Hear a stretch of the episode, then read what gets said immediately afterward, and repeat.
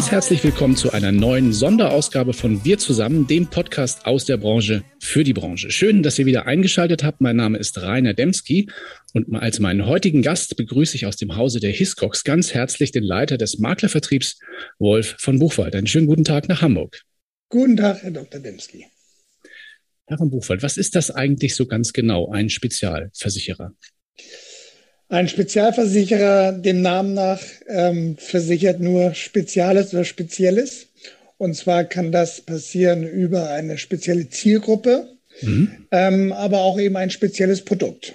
Und als Beispiel für ein spezielles Produkt zum Beispiel versichern wir Kidnapping and Ransom, mhm. Entführung und Erpressung und bekannt in Deutschland eben auch die Cyberversicherung. Mhm. Also es bezieht sich das speziell gar nicht so sehr auf den Versicherer, sondern eher auf das, was zu versichern ist. Hatte ich auch was, was gelernt wieder. Ja, wobei das äh, kann auch sogar klappen. Also ich finde auch, dass wir speziell und spezial sind und äh, darauf ja. sind wir auch ein Stück weit stolz. Mhm. Wir haben ja hier hauptsächlich Makler und Vermittler ähm, in unserem Auditorium. Mit welchen Maklern und Vermittlern arbeiten Sie denn als Spezialversicherer am liebsten zusammen?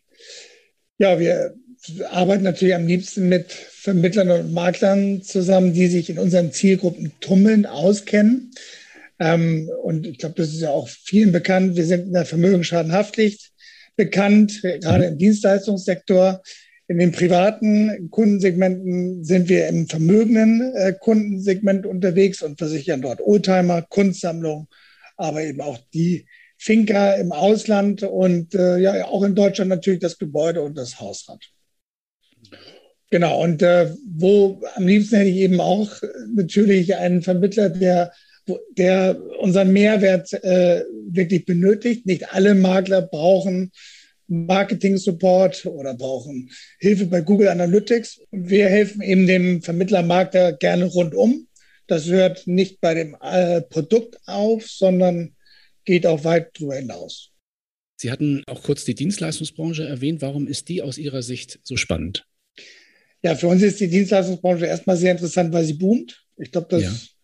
wissen wir alle. Ähm, der Dienstleister an sich und vielleicht mal, wenn man sich eine Marketingagentur mal als Beispiel über, vor Augen hält, sitzt wie eine Spinne im Netz. Sie, der Dienstleister ähm, oder die Marketingagentur wird sich mit verschiedenen Branchen auseinandersetzen. Äh, sie sind Multiplikatoren und was eben sehr, sehr spannend ist, sie entwickeln sich stetig weiter. Also wir mhm. entwickeln uns ja jetzt gerade ein wenig von einer Produktionsgesellschaft zu einer Wissen- und Informationsgesellschaft. Ja. Und äh, es entstehen eben ständig neue Berufsgruppen, aber auch die bestehenden entwickeln sich weiter. Mhm. Und das sehen wir jetzt auch insbesondere Corona. Wir haben plötzlich Streaming-Dienste, wir lernen online, es gibt plötzlich den Berufsstand des Online-Coachings. Mhm. Ähm, und das macht es eben wahnsinnig spannend und für uns auch facettenreich, weil wir eben immer weiter mit diesen Zielgruppen mitatmen. Mhm. Und äh, so sind eben auch unsere Deckungskonzepte aufgebaut. Also wenn jemand eine, ähm, wie eine Marketingagentur, die früher vielleicht Reklame und Werbebanner beklebt haben, heute im Internet unterwegs ist und in Suchmaschinen, ähm, dann ist eben ein, eine Marketingagentur, das SEA-Optimierung, also Suchmaschinenoptimierung anbietet, bei uns in unseren Deckungskonzepten mitversichert. Das äh, nennen wir All-Risk-Deckung, eine, eine offene Deckung, die also genau das ähm, mitatmet, was in, äh, in dem Berufsstand passiert. Ja. Und äh, das macht es eben so spannend. Mhm. Da muss ich, würde ich tatsächlich gerne eine ergänzende Frage stellen. Das sind ja ganz neue Berufsbilder, die Sie da auch gerade geschildert haben. Ähm, das finde ich aktuarisch anspruchsvoll. Ne? Also wie kriegt man das dahin, sozusagen ein Risiko zu kalkulieren, das man vielleicht noch gar nicht kennt, weil es den Berufsstand erst seit kurzem gibt? Das Risiko an sich ähm, verändert sich bei, bei den äh, Berufsgruppen, die wir kennen. Für uns jetzt zum Beispiel in Deutschland relativ schon äh, beherrschbar ja. weil wir sie, und das ist eben auch unser großer Muskel, international schon über alle Hiscox-Länder hinweg sehen, beobachten und auch gerade in Amerika schon voraus an. Wir kennen also schon hier gerade in Deutschland äh, meistens die Trends und auch die Schäden, die wir in diesen Zielgruppen sehen können. Mhm. Und das ist, macht es für uns beherrschbar. Vielleicht auch nochmal so zu dem, zu dem Dienstleistungssektor generell. Ähm, unsere Konzepte, die wir da draußen haben, die sind eben sehr für die neuen Berufsstände spannend, aber auch die alten. Und äh, ich glaube, weiß gar nicht, ob das alle Makler draußen wissen, insbesondere so Personaldienstleister oder Labore. Labore ist eine Zielgruppe, die wirkt klein, aber ist natürlich jetzt auch zu Corona-Zeiten an Bedeutung gewonnen.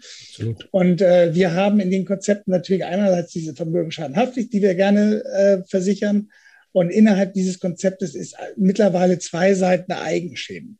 Und was wir eben als Spezialversicherer gelernt haben, ist, dass ein Dienstleister äh, eigentlich ein Interesse hat, wenn er mit seinem Mandanten äh, in Kontakt tritt und es kommt zu einem Schadenfall, dass man genau dem Dienstleister oder unserem Kunden zuhört, wie so ein Schadenfall reguliert werden muss. Meistens ist dem Dienstleister ja nicht geholfen, wenn man ablehnt oder einfach nur zahlt, weil die beiden äh, ja miteinander verheiratet sind. Also wir mhm. müssen als Versicherer Sorge tragen, dass in einem Schadenfall die Beziehung zwischen unserem Kunden und seinem Kunden ähm, reibungslos weiterlaufen kann.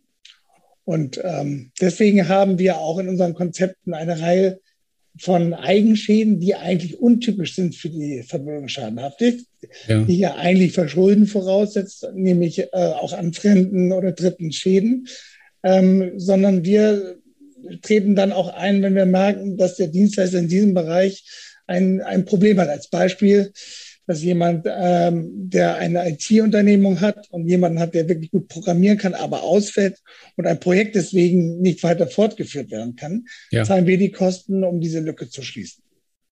Wenn man sich so Umfragen anschaut im Internet und so weiter, herrscht da eine hohe Kunden äh, Zufriedenheit beim Schadenfallhandling insbesondere. Fällt so ein bisschen auf. Worauf führen Sie das mhm. insbesondere zurück? Das geht eben in die Richtung. Also ähm, wir, wir sitzen bei den Schäden meistens an einem Tisch ähm, mhm. wir suchen auch Gründe. Wir sind vorne im Underwriting bekannt dafür, dass wir viele Fragen stellen. Das tun wir aber, weil wir gerne vor dem Risiko ganz genau verstehen wollen, was unser Kunde dort tut und wo die Risiken mhm. sind. Danach, wenn das erledigt ist und wir einen gemeinsamen Vertrag haben, suchen wir nach Gründen auch Schäden zu bezahlen. Mhm. Und ähm, warum tun wir das? Wir tun das, weil wir eben auch festgestellt haben, dass eben diese, diese Beratungsdienstleistungen meistens äh, sich auch vergleichen lassen und zwar so gütig, dass es eben für beide weitergeht. Und unser Interesse ist es ja, dass der Kunde weiter wächst. Mit ihm wachsen wir mit und das geht meistens auch durch zufriedene, geschädigte Kunden unserer Kunden. Wie wichtig ist der Maklermarkt als Vertriebsweg für Ihr Unternehmen hier in Deutschland? Ähm, es ist also sehr, sehr wichtig. Ich, 95 Prozent unseres Geschäftes kommt aus dem Maklermarkt. Mhm. Ähm, wir sind seit 1995 äh, in Deutschland unterwegs, haben uns ganz klar auch committed, in die Flächen zu gehen zu unseren Vertriebspartnern, weil wir eben auch dafür stehen, dass wir Vermittler und Makler zu diesen Zielgruppen mit begleiten. Mhm. Wenn also, und das sind ja spezielle Dienstprodukte äh, und aber auch spezielle ähm, Berufsgruppen. Und das ist Usus für uns, dass wenn ein Makler sagt, ich kenne mich nicht gut aus bei dieser einen Zielgruppe, die ihr gerne versichert, kommt auch mit mit, dann haben wir mobile Underwriter in den Flächen, mhm. die die Vertriebspartner unterstützen. Ja. Das muss natürlich auch irgendwie lohnend sein. Das machen wir nicht für jeden äh, Kunden, aber äh, die Vermittler wissen draußen auch, wann es sich lohnt und wann nicht. Mhm. Nun ist das aber trotzdem für den Vermittler ja auch, sagen wir mal, ein recht komplexes Feld. Also man muss schon, sagen wir mal, ein bisschen, bisschen auch das, das Thema äh, verinnerlichen und verstehen, um, um damit erfolgreich zu sein. Andererseits aber auch eine sehr, sehr große Chance.